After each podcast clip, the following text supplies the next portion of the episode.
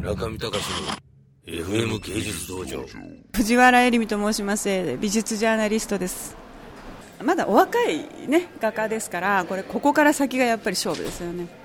あの村上さんがよくその芸術闘争論でも言ってた、まあ、ある種のその圧力っていうことを言ってますよね。で作品の持っているそのこう密度みたいなのは確かにすごく彼女はすでにこれでもの段階で持ってるってこととあとテクニックあります？やっぱり画材は使うテクニック色の出し方とかね。本人がどこまで意識してやってるかわからないけど第一段階はもうこの若さにしてすでにこう クリアしているっていうのは確かだと思うんですよ。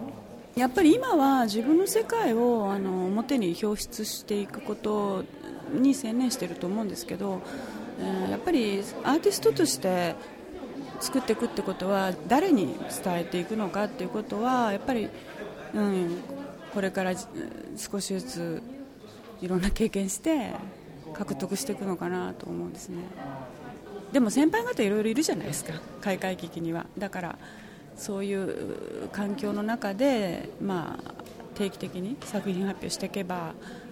何かこう次のステップ見つかるかもしれないなと思いますけど、だってあの作品が高校の卒業作品制作なんでしょあの正面のやつですよ。描けるんですよ。今はこうすごく自分が描きたいものとか自分の中にこう住み着いているあるキャラクターとか世界とかっていうのを今こう書いてるだけなんですよ。どうなんですかね？奈良さんみたいにねそのキャラクター自分が生まれてくるけどもすごくこう多様性を持っていくケースもあるしまあだからこのキャラクタープラスアルファですね。どういうビジョンを彼女が獲得できたか高野綾さんにしても青島千穂さんにしても女の子のキャラクターだけじゃないじゃない。違ういろんなエレメントを持っていてそれがどんどんこう広がっていく感じがするけれどでも楽しみといえば楽しみですね。絵を描くっていう意思が違うってあのいわゆるその普通の美大生と比べてももう全然とにかく自分絵を描いてそれで食べていかなきゃいけないっていう覚悟みたいなものが違う。